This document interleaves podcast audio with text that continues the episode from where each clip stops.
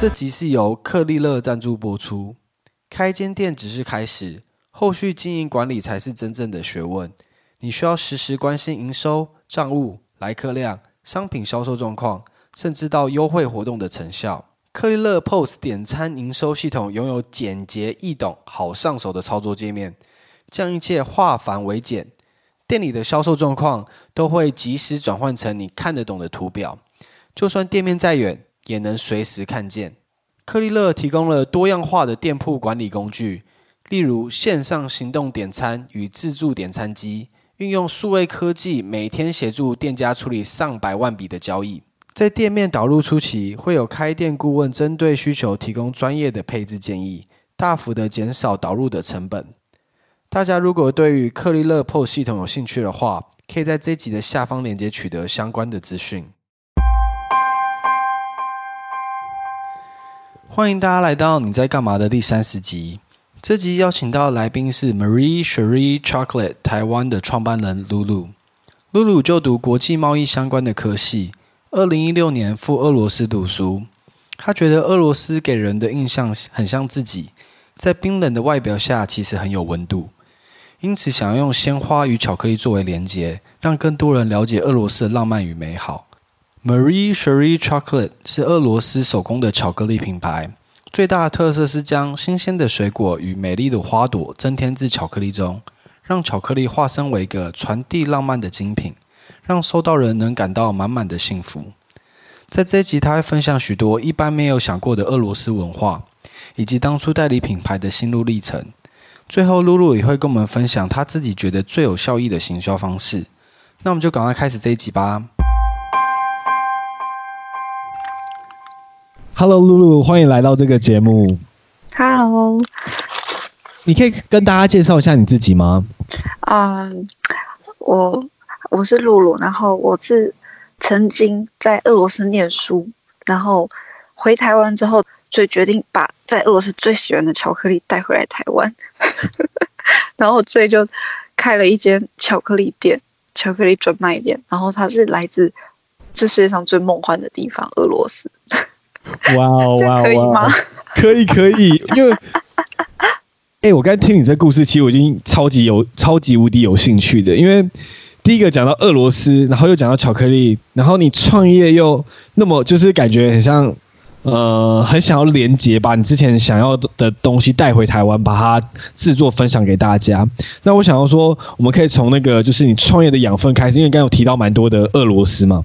嗯。那大部分大家大学毕业之后，就是会选择去英国啊，或者是美国读书。为什么你当时会选择想去俄罗斯呢？因为我不需要念英文啊，我英文够啦。我决定学一个第三外文，大家大家都大家都没有学的东西。然后那时候刚好有这个机会，就是我去过一次莫斯科，我觉得莫斯科蛮舒服的，就很凉很冷，嗯、因为我很怕热，所以我就说啊，不然去学学一下好了。然后我就去学了。哇，超酷！而且而且哎，俄罗斯文是不是超级无敌难的？因为我看那个字都超奇怪的，长得就是非常难。韩文就是有圈圈叉叉什么的。我去的时候一句话都不会讲，我前三个月每天都在哭，每天都在喝酒，因为太难过了。哎，在那边喝酒是不是都只能喝伏特加？伏特加是很好喝，可是我喝的不只是伏特加。OK OK。伏特加就是一个日常。哦，但是跟朋友出去可以喝其他的。那你可以跟大家分享一下，就是呃，像俄文，你学的，像你可不可以跟大家随便讲几句俄文给大家听听？因为大家可能对俄文不是很熟。好，我我我我分享一个我觉得最奇怪的，就是每一个每一个语言的那个打招呼，打招呼应该都会很简单吧？因为毕竟是你要日常要打招呼，例如中文是你好，那、英文是 hello，对不对？对。日文的是 strasbite。哈哈哈哈哈！超级超级！我这一个招呼语我学了五个月。哇因为我是、欸、很难诶，这很奇怪，其实你见到每一个人都一定要讲的。哇哦，OK，真是一个很厉害的国家，连语文都那么困难，就不知道为什么门槛这么高，打招呼的门槛这么高，真的。哎、欸，那嗯，所以那你在俄罗斯什么？就是你觉得有什么当地的风情是你觉得很特别的？因为就是因为为什么会想要特别想要多聊一点俄罗斯这一段原因，是因为刚才你一开始有提到说你创 创业的这个代理的巧克力是从俄罗斯回来的，那你想要对啊、嗯，你这个巧克力。代表了很多你跟俄罗斯之间的连接。所以在这边，我想跟多探讨一下，在俄罗斯你吸取了什么样的养分？俄罗斯对我来讲是一个无可取代，而且它是独一无二。它的它的好只有去过人才知道，就是它看起来真的非常冷冰冰的，很难相处。其实跟我本人很像，我真的看起来很难相处。实际上应该也是蛮难相处的，但是 但是我要说的是，这那个地方，它其实它是一个很有温度的地方，在它很冷的外壳之下，它其实内心非常非常柔软。不要看每一个俄罗斯人都就是像只熊一样很大只什么，他们每一个人真的内心柔软无比啊！然后我相信啊，我深信。就是能够善待小动物的人，绝对不是什么坏人。你看看俄罗斯总统普丁，他们他多么的，他多么重视他们的动物，他非常非常的爱狗，这是大家都知道的事情。所以你会知道，这是代表一个民族性，他们总统上面的门面，所以他们基本上人民都是这样。你没有办法想象，他们俄罗斯当地人多么多么的疼爱小动物，真的非常非常疼。所以在他。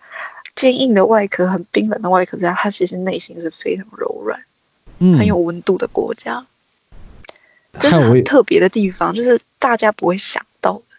嗯，对，大家因为大部分就是在对我对俄罗斯印象就是就是一个很强悍的民族，就是假设什么出什么车祸就出来先干一架，看谁对谁错这样子。就是我对这个东西，但是但是但是但是我的理解是，是因为俄罗斯人太强了。哦，主要是一言不合就先打一架，但是打架也不是，也不是，也不是，不是看你不爽或什么，只是纯粹我想打。对，不是我看你不爽，只是我想打，所以蛮强的。而且我觉得，其实，而且我我觉得他们这种态度其实蛮酷的，因为他们两边都是蛮愿意做这种事情，就是说，好，反正我们打完之后这件事情就算了，可是我们就对，就当下解决。可是台湾就是可能会有一直说，哎，我要再去回去找你啊，什么堵你啊什么的，就是很奇怪。就情绪化，但是没有。其实俄罗斯就是今日事今日毕，我们现在处理完就没事了。我们可以互骂，骂完之后就哦好没事，要不要喝酒？好。对啊，我觉得这样子一个是蛮洒脱的态度。那我想跟你聊聊关于俄罗斯巧克力这件事情，就是嗯、呃，像那之前你有跟我聊到说，就是其实，在俄罗斯他们就是很常送巧克力或鲜花，台湾并比较少这样的文化。这个文化是我觉得这。真的是世界上最好的文化吧！开心就吃巧克力，不开心也吃巧克力。开心送花，不开心也送花。就是他俄罗斯的花店很特别。俄罗斯的在莫斯科啦，莫斯科是他们首都嘛。每俄罗斯的莫斯科的三宝：第一宝杂货店，第二宝花店，第三宝药局。这三间店是两步路一家，两步路一家，绝对是。尤其而且花店最厉害的是，他们花店是二十四小时。由此可见，俄罗斯人多么的爱花。哇哦，他们那么冰冷的国家也很多的花，非常非常多，而且很漂亮，漂亮到不行。哇哦，我真完全不知道，因为台湾台湾在这种夏天的国家，其实花是非常多种，可是我们花店相对就没像你刚才讲的这么多。文化的问题耶。然后其实可能跟天气有关，因为俄罗斯冷嘛，冷的情况下花能保存的很好，不太会受伤。嗯，是。那巧克力文化呢？他们是为什么会有？哎，你知道为什么他们会就是有这样子染上，或者不是染上，就是会有这样子的一个文化？就是他们怎么样，什么随时随时随时随刻都想要吃巧克力？我觉得是欧洲人都这样，欧洲人非常爱吃巧克力。俄罗斯人算是欧洲人吗？应该算，就是欧洲大陆这样子。欧洲人就是喜欢吃巧克力，巧克力是日常。想吃就吃，随时随地都吃。台湾的巧克力文化是七七乳加或是大坡路，但他们不是，他们就是他们的是呃马特留什卡，一个俄罗斯娃娃。嗯嗯哦，我知道我知道。对对对，那是他们的他们的巧克力是那样子的。所以他们基本上可以说，就是都是用鲜花跟巧克力来表达自己的情感，就是尤其是在浪漫的时候。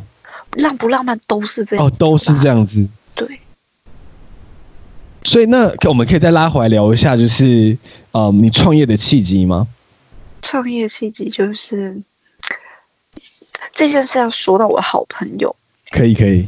就是我有一个好朋友，她是他是空姐，然后呢，他那阵子就是可能职业倦怠，或者是就是工作到不太开心的时候，然后她就跟我诉苦，然后我就说，还是因为那时候我刚回台湾，我没什么事情做，我说还是我去考。我我陪她一起陪她，我陪她一起当空姐。我说至少这样你比较不会没伴，我们说不定还可以想办法搭班啊什么的。然后他就说，哎，也不是不行。然后所以我我就去考了。然后我考到剩下最后一关的时候，我被刷掉了。然后我朋友就马上跑来安慰我，就说啊，没关系啦，你没有上其实比较好，因为他说他觉得这份工作太辛苦，不太适合我。嗯。然后这时候我们两个就开始，啊，反正反正两个两个好朋友就互相安慰的时候就说。好啊，不然我们两个都不要工作，我们回台湾开甜点店啊。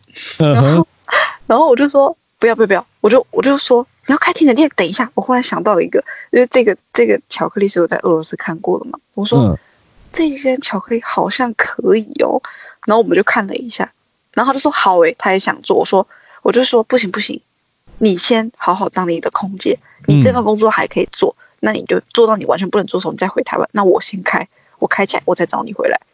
就是我我我我愿我我要我帮他承担所有的风险，没有问题。嗯、所以我觉得超棒的。所以这间店就这么的诞生了，超厉害的。一切一切都只是因为失败。追根究底，就是因为没有没有没有没有办法跟我朋友一起当同事。不会啊，可我觉得这就是我觉得人生就是这样子嘛，因缘际会。结果你现在开这个店那么成功，那。我想好奇聊一下，就是这是一个蛮有趣的故事，因为你刚有提到，就是你我在整个先先前跟你聊起来，就感觉你是一个嗯，想到什么事情就去做，你不会特别去想太多。这这是真的，就是想太少了。对啊，这可我觉得这是一个很厉害的优点，因为你会直直接去执行。对。你从以前都是这样子吗？对我，我甚至去俄罗斯念书这件事，我就是拎了一个行李箱我就过去，我一句俄文都不会讲。然后到当地没有人可以跟我讲话，因为没有人，我不认识任何人啊，他们不会讲英文，也不会讲中文，那我就只好自己一个人默默的念书，很厉害，然后就是想办法活下去。哎，你本身就你是本，因为有些像对我而言呢、啊，我我是一个想非常多的人，嗯、我就会东想西想啊，万一这个做不好，万一这做不好啊，想太多，就最后就放弃了。你是有特别刻意去往这样说，哎，我都不想直接去执行，还是说你本来天生就是这样子？我觉得，我觉得我好像身体有点缺陷，我没有办法想那么远。就是想到三个小时之后的事情，我反我已经就是想不到了，就是哦，大概大概能安排到哪里，就这样。可是我跟你讲，你这个。你这个思路啊，是现在最流行的一种呃 mindset，就是一个脑袋的一个思维，就是活在当下这种思维，就是只做当下事情，完全不管未来。因为我觉得我太常，像我问题就是我太常想未来，我在游泳的时候就想等下去跑步，去跑步的时候等下想等下去健身，就完全没办法专心。我可是我这个我这个我这个毛病最大的就是我会给旁边人带来很多麻烦，因为我什么都不想，我就做了，我就是做，然后但是但是。呃，我做了之后，我会去收尾了，我不会让，我会尽量不要让旁边人添麻烦，我能尽能力范围我都自己处理。嗯，但是我还是还是给身边人造成很多麻烦了，我在此道歉一下，但是不会改，我不会不会，这是一个很棒的个性。那我。想再拉回来聊一下那个巧克力的部分，就是那时候你们想要一起，你跟你的呃空姐朋友想要一起开一个巧克呃甜点店，那为什么会选择就是这间俄罗斯巧克力店？你可以跟大家介绍一下这是什么样的一个巧克力吗？它是一个，它真的是一个用梦想灌溉的巧克力，这个是创始人跟我讲的，它。这这间巧克力它不只有外表，它是非常有内涵的巧克力。你吃的每一口其实都是我们创办人的心血，但是他他的他就是他苦心经营，然后去研究，然后搭配它的美感制造出来的成品是商品，应该说是艺术品了。嗯，他所以呢，他希望你在吃的时候能够发。感到幸福，而且我说认真的，我每一个客人收到花束，我们家当家花旦，每一个人都跟我讲，真的很幸福，收到的人真的都会幸福。哇，这样子太厉害。所以这是一个很很，这对我来说就是，而且它也又能融合我最喜欢的鲜花的文化，我真的很喜欢鲜花，非常非常喜欢。嗯，所以它这个品牌基本上就是精品巧克力，它因为可能一些听众可能没有看过，他们就是。都嗯，你可以形容一下它的外形大概会长什么样子吗？啊、呃，我们家我们家住嗯，那个叫什么？我们家常态性的商品就是草莓巧克力，我们三百六十五天都有卖草莓，嗯，然后呢，在草那个巧克力包覆草莓的这样子的情况下，我们会帮你做非常漂亮的装饰品，让你收到的时候，你会觉得它是艺术品，它真的不是巧克力，它也不是草莓，它是，而且我们是用新鲜水果下去做，绝对是甜而不腻。嗯，你可以吃一吃再吃，一整盒一一天，哎呀，不用你打开就准备吃完了。哇哦，我现在我现在被你讲的好想吃巧克力哦。真的，巧克力真的是很棒的东西。巧克力它吃巧克力太多好处了啦，除了变胖这件事以外，其他都是好处。我觉得，我觉得现在台现在就是有一个思维，就是可能因为大家都是。推推行减肥啊，或者控制热量啊，可我觉得生活中偶尔还是要适时的给自己一点放纵，然后去体验像你刚才说的这些巧克力的美好或什么的。这个呢，这个我们就可以回归到精品这件事情。你买精品的时候，那那个钱也是你一点一滴存起来，你花出来是不是开心？我们家我们家的巧克力贵。但是我会让你感受到花钱就是要甘愿，你一定会甘愿买这个东西，你买了就是觉得值得，嗯嗯、是买这个艺术品，然后品尝这个幸福感，真的值得。那你可以介绍一下。曾经有人问我说：“嗯、你一颗草莓卖九十块，你凭什么？”我就看着他回答：“因为我值得。”对，因为你值得。对，因为我值得。对啊，我也觉得就是，嗯，一分钱一分货啦。就是像你买七七乳加可能十块，那就是吃了，我吃七七乳加并不会感觉到幸福啊。所以，那花九十块就是为了你想要感觉到幸福，精品巧克力嘛。对。哎，那可以请你介绍一下，就是这个品牌它的就是呃它的名称跟呃它是从哪呃哪就是都是从俄罗斯自己创办的，它的源起源的故事嘛，这样大家可以在吃的时候比较好连接。啊。好，那我们店叫做 Mary Sherry，Mary Sherry 是我们俄罗斯创办人 Marina Sherry 她的缩写。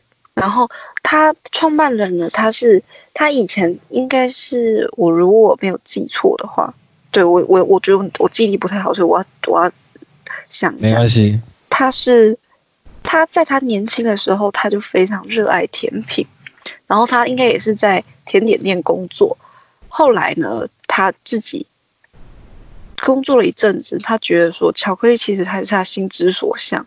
然后呢，他就晚上的时候，他就开始研究说怎么样做会做出比较不一样的东西。然后在他多方的尝试之下，他做出了第一个花束巧克力，非常精致的作品。之后呢，他就开始试试看，结果发现这个是一个有市场的东西。然后。从那一次开始，就到了现在了。哎、欸，你你看，他他一直不断的延伸出新的产品，还有很多不一样的东西，都是都是来自他的创意。是，哎、欸，你刚有提到那个花束巧克力，因为我看你们的 Facebook page 有分享你制作的花束巧克力，你可以跟大家形容一下这是什么样的东西吗？因为花束是长得像花的巧克力吗？还是是那巧那可以吃吗？还是怎么样？来来来，让我娓娓道来。花束巧克力，它不是蛋糕，也不也不是只有花束，也没有只有巧克力，它是一个圆柱体，一个非常大的礼物盒。当你收到的时候，你是提着一篮一一个一个圆柱体的捧花。当你用缎带用手拆开来之后，打开外面的塑胶壳，中间放在你中间，在你眼前的是一个圆一个像捧花的东西，但是中间穿插的。草莓巧克力，然后还有其他新鲜水果，嗯、甚至还有马卡龙的。依照当时，当时那天怎么订单怎么决定，然后鲜花跟巧克力摆在一起，它是一个很和谐的画面，你不会觉得哪里突兀，或者是，或者是这边少一个，那边少一个，没有，这个东西它是和谐的。嗯，你看着它，你就知道它是艺术品，根本舍不得吃。对啊，哎、啊，可是它这个有放，就是它会融化或什么的吗？因为如果万一我不舍得吃怎么办？要冰冰箱呢？它是水果，他、呃、说到底它里面还是水果。是是是，我现在已经想要在那个节庆的时候定它来分享这个幸福感了。这这个这必须的，我觉得一生都要拥有一次。是，我之前我自己生日的时候，我也我也我也我也订了一束给我自己。我带去餐厅吃饭，整间餐厅的妹子都在看着我，我想要啊！我才发现原来这才是最好博眼球的方法，就是带着它到处走。哎、欸，那你那在那么多产品里面，你自己最喜欢哪哪一个产品啊？我最喜欢的产品叫做巴瑞，买过我们家商品的人都知道，巴瑞是我们家，是我我们整间店我们的员工每一个人都爱到不行。我们的员工有人不吃巧克力哦，然后 他，但是呢，他因为吃过我们家的巴瑞巧克力之后，从此之后爱上，每次看到我都说：“露露，今天还有不要的巴瑞吗？”我说：“有，冰箱拿去拿，自己拿。”好爽哦！我觉得我能够，我能够让一个不喜欢吃巧克力的人爱上巧克力，这是一个很大的成就感。他甚至会主动跟我说要吃巴瑞啊，感动到快落泪了。真的好，我下次我都一定要盯盯看巴瑞、草莓还有花束这三个，我一定要盯盯看。可以。那我想跟你聊一下，就是因为你主要是代理俄罗斯这个品牌巧克力回台湾嘛，对不对？对。那这边我觉得很有趣，因为这整个故事一开始是架构在于你跟你闺蜜想说，哦，我们来做做看这件事情嘛。可是，哎、欸，一旦到要谈代理这件事情，突然就开始变得很认真喽，就不是这样子说，哎、欸，我们说说就好了。可是是真的要开始做了，你可以动真格了，对，动真格就是真的要开始写企划啊，开始写要填表格啊什么的。那你可以分享一下，就是第一次接洽跟那时候的心境跟心情吗？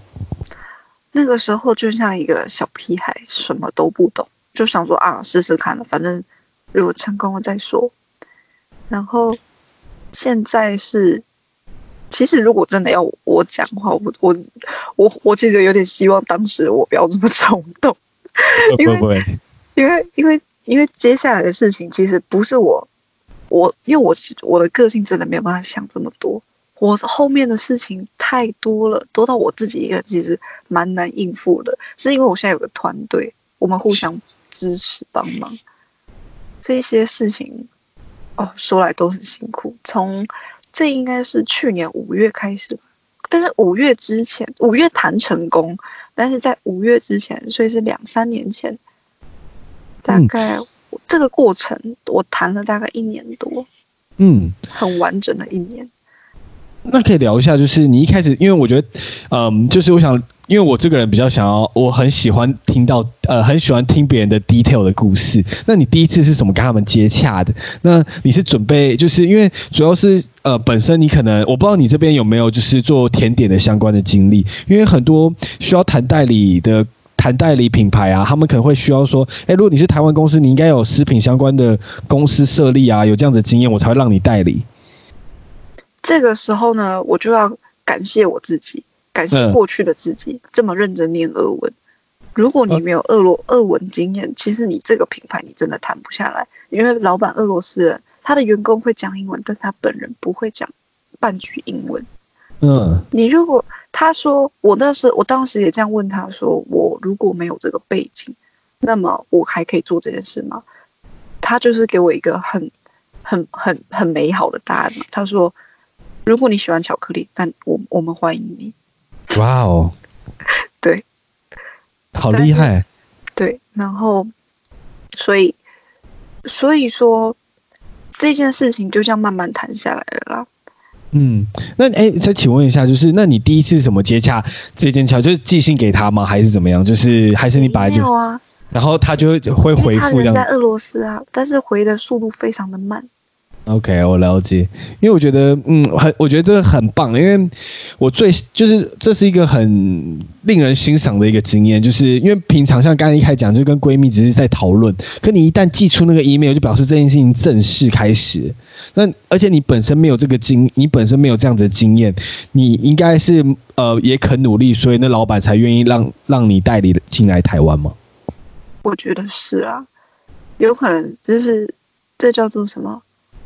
那个叫做“初生之犊不畏虎”啦，应该是看到看到这样子的，我觉得就嗯啊，不然试试看啊。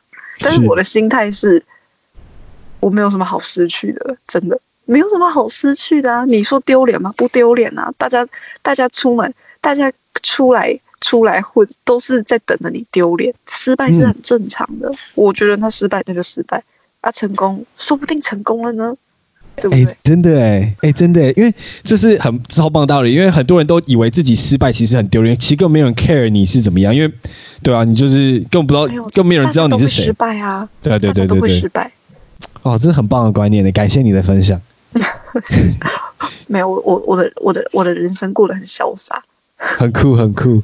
那那时候你是因为我有看到你的故事写说，你那时候为了谈代理，你有去俄罗斯花三四个月在学怎么制作巧克力吗？这个制作巧克力呢，这个部分是其实不是我不是我过去俄罗斯学，是我嗯、呃，我原本就在俄罗斯念书嘛，然后我是回台湾之后才开始谈这些事情，嗯、然后我。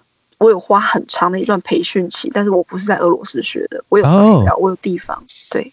OK，所以你主要是还是在台湾学的这样子。对对对对。哎，那培训是他们那边老师来帮你培训吗？还是？对对对对对对，是俄罗斯的。Oh. 所以我就说这个这个讲到这个部分，我就我就觉得要真的还是要感谢自己，很认真念俄文。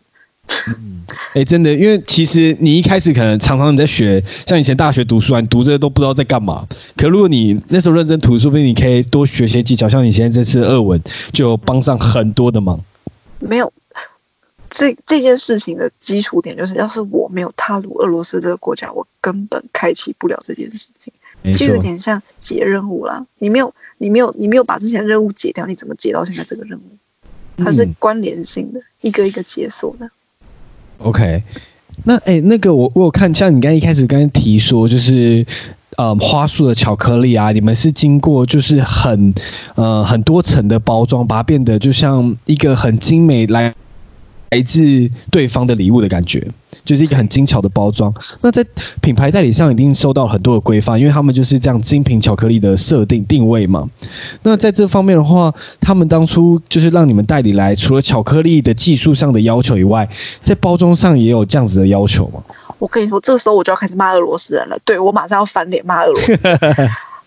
这件事说到我就有气，就是我台湾人做事都有预备的。怪观念，可是俄罗斯人没有。他们来之前，我就跟他们说：“你们把规范发来给我，那我，就直接叫工厂下来做。嗯”他们就打死不发，不发给我说：“我们会带一些样品过去给你啊，用那些用就好了。”嗯，好。然后我就说：“哦，好啦，因为我也没经验嘛，你们说了算。”结果来了之后，哇，出事了！他带的那一些根本不够用，然后。重点是我用完之后呢，他又要我马上拿去做公关品，送给网红，送给网红。啊、你送出去根本拿不回来啊！对啊，那我要怎么做？我还要飞过去莫斯科再买吗？这真的是办不到哎、欸。对对。然后我就马上说你。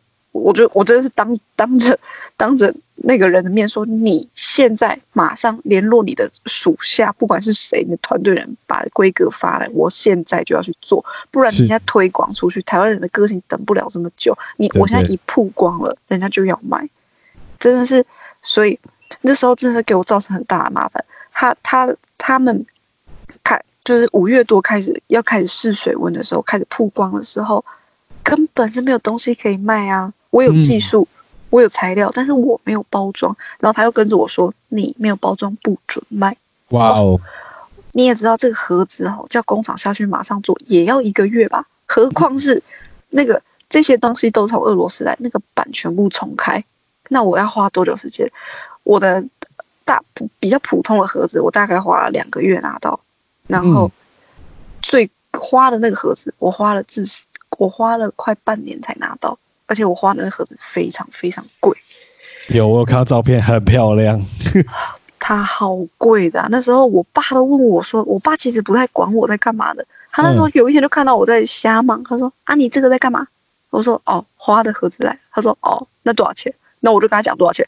我爸整个疯掉了，说：“你怎么花这么多钱买这个盒子？你是不是被骗了？”我说：“我没有被骗，只是它真的很贵。”没关系，精品巧克力嘛，对，对我觉得它就是它一定，它它那么贵，一定是有它存在的价值啊，因为是真的有差，就是你买很贵的衣服跟便宜的素都是素体，那整个材质跟版式就完全版样就完全不一样。我是有听说很多客人会把我们家的东西留留的好好的啦，就是盒子啊、袋、嗯、子啊什么都会留起来。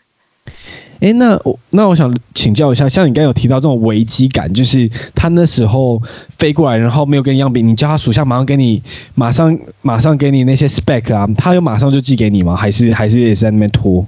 当然是一直拖啊，他一直拖，我就一直催啊，我就就每天念啊，每天念啊。嗯哼嗯哼，哎、欸，那哦，所以就是要等到那 spec 来，你才愿意开始试水温嘛？因为不然台湾像你刚刚有提到，台湾人个性可能不能等。嗯，这个就是拖延战术。我同时进行，我拖延全世界，然后呢，一直催把东西出来，因为我也没办法了，无计可施。是是是，这样。当时俄罗斯人真的很荒谬，他甚至跟我说：“你没有包装不准卖啊，不然你现在端着这样子一盘去咖啡厅一家一家卖。”我就说，在台湾不能这么搞的，大小姐真的做不到。真的。他说：“为什么不行？”我说：“就是不行，人那是人家的店，他怎么会让我这样子卖？” 对，我了解。哎，那那呃，我想我聊一下关于工厂这一段，因为你刚刚有提到，因为工厂这个就是很有趣，因为就是你这些领域都并不是你涉略过的，这可能都不是你的舒适圈。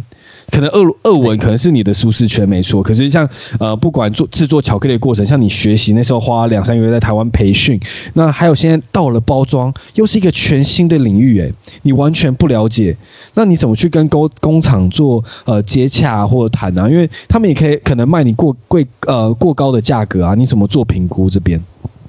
这时候我就很感谢我的姐姐了，因为我的姐姐她那时候知道我在做这件事，她也是二话不说来帮我。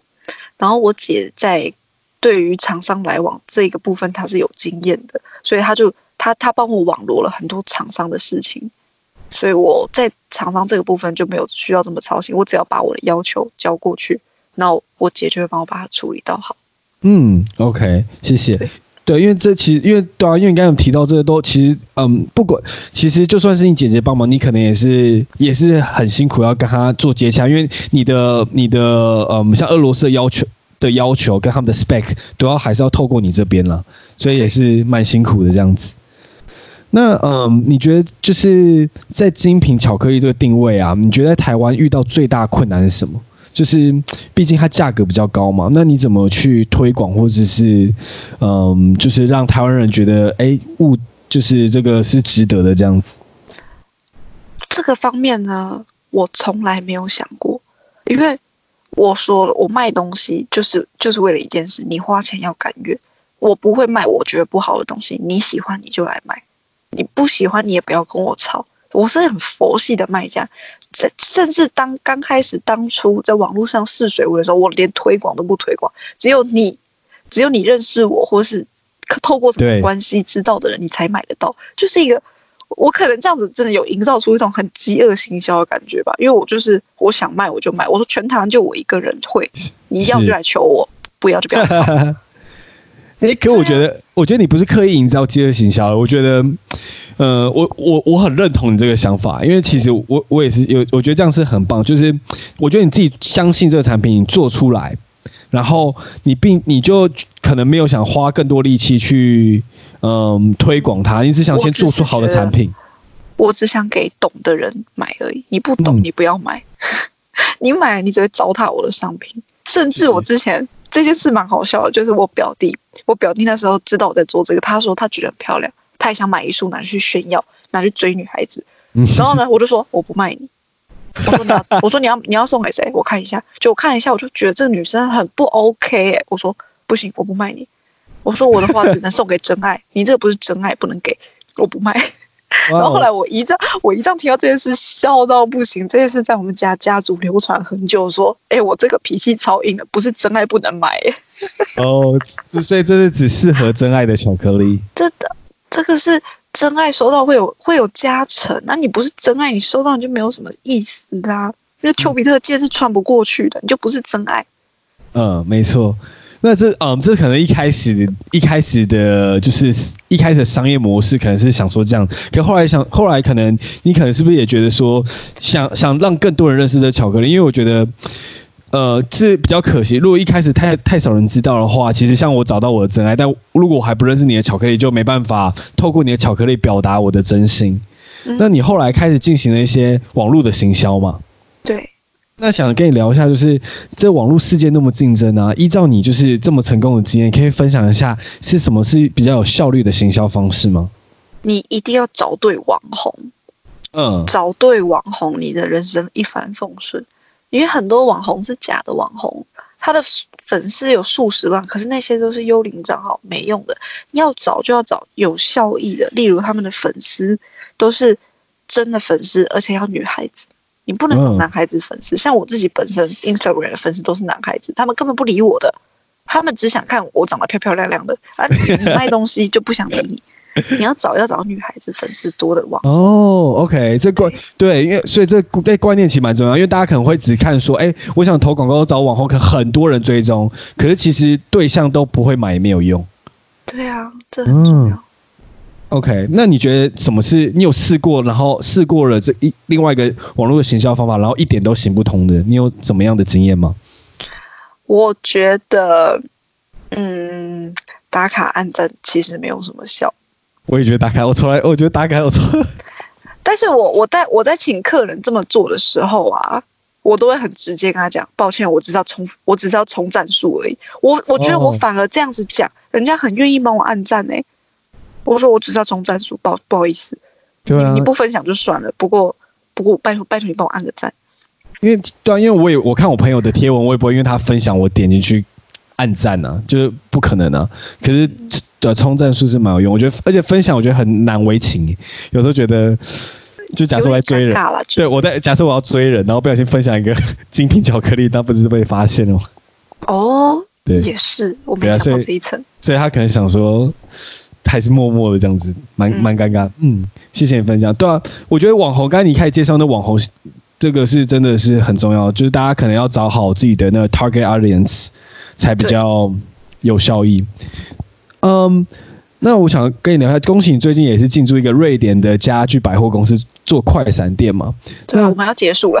对对，可是大家如果还有机会，剩两天还可以快可以快去。不是，可我觉得这是一个很棒的经验，因为你主要之前是在网络上做呃贩售嘛，然后现在有进入到一个实体的店面在进行这样子。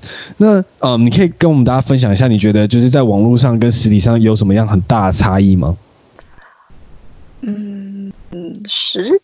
网络上，网络上的客人啊，跟实体的客人其实都蛮没礼貌的。然后 我要说的是，但是网络上的客人，他们就是目标客，他们就是目标族群，他们一开始就锁定，他们不会跟我啰嗦。对，就是哦，要买要买，要就定要就定，就这样。但是呢，实体的客人就会有点不知所措，就会说啊，你这是什么？啊，你怎么卖这么贵？啊，我想要这个啊，你没有现货哦，烦呢、欸。嗯，那你不会想跟他们聊天吗？我会，哎、欸，我自己是，我自己是被阻止跟客人沟通的啦，因为他们都说我讲话，哦、我这个讲话不能服务客人。哦，你可能会爆气。我不会爆气，我只是讲话有点不客气。我会说、这不适合你，请你离开。哇，哎、欸，很，这是一个很固执的创办人呢。哎、欸，没有，就是很任性，脾气很差，而且我有时候啦，这是比较少的情况，但是有时候是轮到我去顾店，可能我们家两个工读都没空的时候，刚好排休，那我就得去顾店。我去顾店的时候，我觉得很明白的在粉丝专页跟 Instagram 写说，今天提早收店，几点？四点。我们十二点开，我四点就要走了。超霸气。主要是因为我事情很多，我在那边固定，我不能做事情，我觉得。我会觉得很不开心。对，就效率，就是看你要应用时间在哪里啊。可是我觉得是，我可我觉得就是，我觉得这是一个很棒的机会，可以让更多人了解你们精品巧克力这个品牌。那可能可以帮助到很多人追到女孩子啊，或者女孩子追到男孩子啊，就是产产生很多浪漫的故事这样子。对，我们我们在这个瑞典家具的 slogan 是为你的居家生活增添一丝浪漫。哦，超棒的，这是你想的吗？啊、哦，当然不是，这是我写手写的。OK，那那个，哎、欸，你在瑞，嗯，这在这个快闪店的时候，你们应该有使用一些 POS 的系统吗？因为你们在网络店、网络行销可能比较不需要控制进货量这样子，还是其实也是要？其实都要啦，但是我要，我必须要说，这个 POS 系统啊，就是当时那个我本来我抉择了两间 POS 机的系统，后来我选择了现在这个，这个是克利的。他呢，他他他们他是他是他是我我决定要我决定要使用 POS 机的前十分钟，我忽然收到他的讯息说他他们愿意赞助我，我就嗯，有人要赞助，那不然我研究一下，因为我本来是要选择另外一家，对，结果我后来发现，天哪！真的是还好接受他的赞助，因为克丽乐系统非常值得推广，它给我带来非常多的好处。例如，它呢，它它的 POS 机它是可以远端远端操控，它可以远端操控，你可以远远端查看即时的现况，还有即时的报表。例如，我现在在外面跑，在外外面忙公司，那我我都没有办法进店里，但是下班的时候，他会马上，只要我的店员一关账。我首先就会跳出 email 说，OK，今天已经关账了。然后呢，现金多少，信用卡多少，然后今天客人买了什么品项，嗯、我觉得这是一个很大的帮助诶。然后只要店里一有什么状况，我马上知道。或者是我今天像我的合伙人，我合伙人他就是他就是专门在管钱的那种，他就是无时无刻就会盯一下说，哎，今天业绩，等一下为什么十二点的时候人很多，然后呢四点的时候没有人，然后我们就要来探讨。可以的的系统是可以看到这个的，我觉得这个真的很棒。嗯，啊、然后可以帮忙，那你们的进货量、出货量应该都可以清楚说哪一个商品少，哪一个商品太多了这样子。对对对对对，这个就是这是自己设定的。可是我我呃我我我有点电脑白痴，我看不太懂。嗯，可它操作是很好用的，操作是非常好用，直觉啊，非常直觉。嗯，所以就是可以在这边就是推荐给大家，如果想要开店，可以试试看使用科伊乐这个 POS 系统啊。可以，我我觉得，如果我我都能使用的东西，我相信没有人能够，没有人，没有人不会用了，我都做到了，就相信自己。嗯，谢谢你的分享。那你刚刚有聊到那个合伙人的部分，所以你现在这个就是巧克力代理是你有跟另外一个人另另外一个人一起合伙吗？还还是就是你的空姐闺蜜？我有，我有，我是有合伙人的，因为嗯，本来是本来是独资嘛，可是后来。和我的合伙人，他们非常有非常有诚意，而且很诚恳。他们说服我，我说其实一个人的力量有限，如果他们帮我分担，我真的会轻松很多。事实上也是如此。是，哎，我想聊一下。各司其职啊。其实这一段，其实我觉得在很多想要创业的人，其实都蛮紧张的，因为毕竟一开始整个整个过程都是你自己一个人独资，独资就代表全部都是你拥有，然后你一个人努力起来的。那在刚刚你刚刚有分享到，我觉得合伙人这怎你是怎么选择，而且这过程是什么？你怎么确认他们？你觉得你跟他们是合得来的？我没有选啊，是他们来找我的。那可是你不一定会想要接受，你可能会觉得说，哎，这样会不会觉得说，就是把自己的像自己的小孩分出去的感觉，会不会？我不，我其实很不担心这件事情。我觉得，我觉得这个东西它不是我一个人的，它不是我一个人的功劳。他一开始他我如果决定代理的话，他本来就不是我的啦，所以我觉得没有关系。只是今天。我答应我跟他们合伙合作关系的前提之下是，诶，一个是我，反正一个是我朋友啊，另外一个是我高中同学。我的朋友他是，他非常非常诚恳，而且他没有，他白天忙忙家里的事情，之后晚上还会去顾顾店，嗯，帮他哥哥顾店，日复一日，夜复夜，没有什么，也没有什么，没有什么娱乐的那一种。我就觉得，其实这样子的人是很乖的，很愿意做事。那可以试试看，因为因为那些东西也都不是他的，他家的，他哥的，没有他自己的。然后如果他加入我，这个东西就是他自己的。我觉得我们都要给彼此一点机会。了解。然后另外一个另外一个高中同学是，他本身有蛮多副业，蛮多，他有主业有副业，然后他他愿意，他他对甜点很有热忱，然后他他。他一直都有一个甜点梦啦，然后他他刚好发现说这个东西他喜欢，他觉得有商机，可以试试看，可以努力看看。再加上他是我高中同学，我认识他太久了，我了解他的为人，我觉得可以试试看。嗯，我觉得应该、啊、没有什么好，没有什么好失去的啦。我跟你说，友情朋友就是这样子，他们他们都是我的朋友，都是我都是我认识都是我认识蛮久蛮好的朋友。可是呢，我做这些事情就先想最糟糕的结果是什么？最糟糕的结果就是不当朋友。那不当朋友的就是不要联络。那我们其实平常也没有在联络，那对我来说是一样的。OK，好.结束。是，没有关系，没有什么损失。我觉得你对啊，我觉得这贯很棒，就是而且贯穿这整集的访谈，因为你一开始有提到说，哦，一开始我们有聊到说，你的个性其实就是不会想超过三个小时的事情，然后，对对啊，所以就是你就是很直觉，因为你一个人真的太辛苦了，做这个像你刚刚提到，哇，怎么那那么多事情要处理，其实一个人有限，你变成你推广这个巧克力的事情，变成效益变。不能没办法那么大，那你透过朋友的帮忙，然后而且你刚你选择合伙人，刚你有分享到就是他的为人，因为我刚听你在分享的时候，其实你很注重他的呃这个人的生活的价值观，就是他他的的为人是怎么样子，你才选择确定想要当合伙人，然后最后你想到的是最坏的状况是什么？就是万一真的全部都崩坏了，会发生什么事情？其实不会发生那么严重的事情，那我们就来试试看吧。嗯对，我觉得这，就是这些东西，这是最糟糕的情况，我能不能承受？如果我可以，那可以啊，那去做啊，无所谓。嗯，对，我也觉得这是一个，我觉得这是一个很好的，大家都可以利用这样子的 mindset 去思考很多的问题啦。常都还对很多人真的会会想这个想那个说，说啊，我做这件事会发生什么事？那会不会无法收拾？没有，其实都想太多，永远没有那种无法收拾的情况。就就最坏就是这样。啊，你想着、啊、，OK，能不能承受？不能承受就不要做。啊，你能承受，那就做吧。最坏也就这样了。没错，我觉得对啊，大家我觉得也刚才可以听这个露露这个观念，用这个观念去想很多的事情，其实会比较豁达、啊，不然常卡在那边。对，是。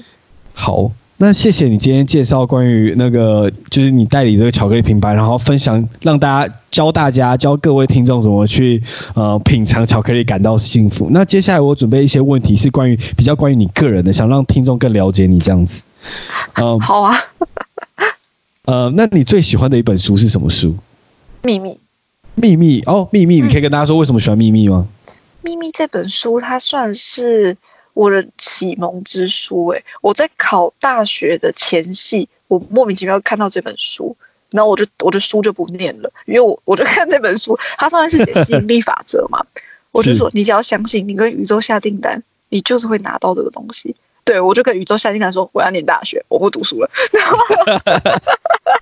对我我真的有念到大学哦，Hello，真的有。OK OK，对啊，所以法则是有效的。是。哎，那你平常怎么利用吸引力法则？你有没有可以举一些实际的例子给大家听听？哦，我觉得其实那本书里面写的都是真的耶，因为我不，我并不是，我并不是看了那本书才这么做，而是我以前就有这个习惯，就是我会把我想要的东西条列式写出来。嗯，其实你只要写出来，例如说我想要，我想我以前小时候想要东西都很简单，我想要一副隐形眼镜，我要新手机，我要笔电，嗯，我全部写下来。但是我没有去想过说我要怎么得到，我要怎么实行。有一天我就是拿到了。你不能去想那个过程，你只要专心想要这个结果。我想要这个东西，它终有一天它会到你手上，它会到你的身边，因为你已经跟这个世界下订单了。是，那你是写在笔记本里面吗？还是？好像我好像随便写吧。随便找张纸写，然后放在桌上或什么的。呃，你会你会回来再去看它，还是说就是有一天会不小心找到，然后你找到的时候，你就会你就会一条一条发现，哎，都印证了。因为我觉得这是对，我觉得这是一个很棒的，就其实这也是有点科学根据，就是其实你写下来之后，你就有点 imprint 在自己，就是印烙呃烙印自己在脑袋。那你做所有的事情的时候，会默默的往这方向前进，其实就是潜移默化的默默的前进，然后就会得到你想要的结果。对。吸引力法则就是这样运作的啊。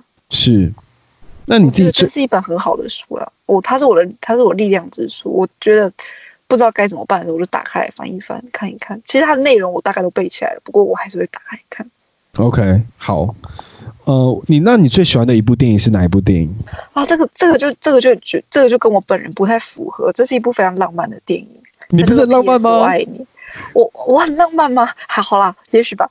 对 我最喜欢一部电影是《P.S. 我爱你》，他在讲，他在讲的是那个如何面对死去的爱人，他在探讨这个问题。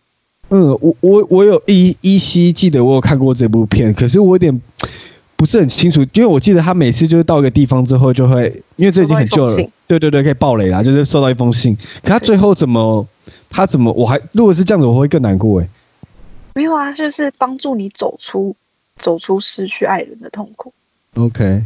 就一步一步引导你走出失。哦，我想起来了，对，然后最后他就帮他去想办法，呃，对，离开这个难过的感觉，这样子。对对对，对。嗯。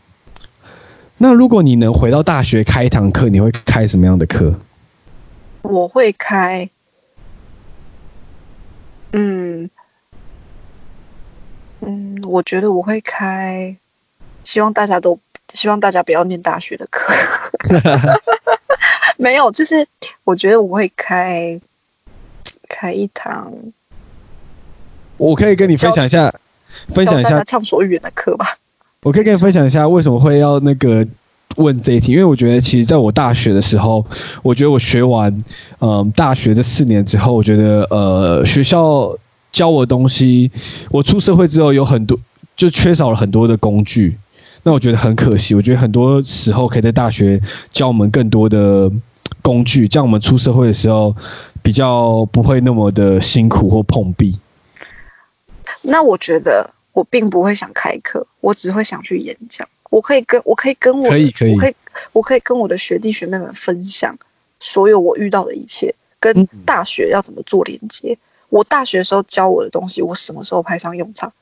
我可以、啊、我可以分享的是这一些，但是我可能讲的更多是社会历练吧。我会我会告诉。我会告诉学弟学妹们说，如果遇到这些事情，请不要害怕，因为每个人都会遇到。然后呢，不要觉得沮丧，因为失败是很正常的。你就是个人，就圣人才不会犯错，而你只是个人。所以呢，能做什么尽量做，反正失败也就这样啊。你也不会，你也不会，你也不会因为失败就死掉啊。OK 的，没问题，好好活着，也许会有希望。狭路相逢勇者胜，你就当那个勇者就对了。是没错，就不用太想自己想太多了。失败你又就是你又不是嗯，你又不是谁，你失败又不会怎么样，谁 care 你干嘛？没有，大家都失败过啊。对啊对啊，所以我才说更没差。十一次呢。对啊对啊对啊，所以更没差。就是我说你根本不需要，你要一直不断的努力，就是你失败也没关系，就是不断的再去尝试，总有一天会。哦对对对，这种感觉就是努力了。我觉得我可能会我会很认真推广努力这个概念。我觉得努力是一个是一个基本很基本的一件事情。我能做到这样子，那是因为我非常努力。每一个人都知道我比谁都努力。对，你在吃，我的朋友在吃饭，我在我在工作；他在睡觉，我也在工作；他在玩，我还是在工作。所以我的努力是大家都知道的。嗯，我有看到，就是你有写说，就是你。很相信的事情就是越努力越幸运这件事情，绝对是你越努力，幸运就会直接来找你。我在我这条路真的走得很辛苦，因为毕竟我没有经验，没有人带着我。但是就在这样子跌跌撞撞之下，我遇到很多很帮助我的人，我我就会感觉到我真的很幸运。嗯，然后你当你感觉到幸运、感觉到幸福的时候，其实你会越做越顺。就保持正向很重要，不能不能太悲观，也不能一直去攻击别人。是，就是正面思考。那我想请教一下，刚才你说你很相信努力这件事情，可是我觉得，我想问一下，就是有没有实际的一些技巧？因为你刚才有提到分享说，呃，你可能朋友在玩啊，是过圣诞节啊什么的，你还在搞包装啊，在研究巧克力啊。那其实一直长时间的这样子，其实累积这个压力，要怎么去怎么讲呢？就是让自己不会。就是有时候会太累，有时候你你假设你可能像因为我看你的故事，其实你有写说你整个有时候熬夜到天亮，为了把这件事情搞定。哦，这个很这个很基本的，那个不睡觉真的是很基本的。我可是这样不会倦怠吗？那你怎么会排解？我超倦怠的啊，排解的时候就是算钱的时候啊。你算算看，你这个月你这个月进账多少？你因然后你去看客人的反馈。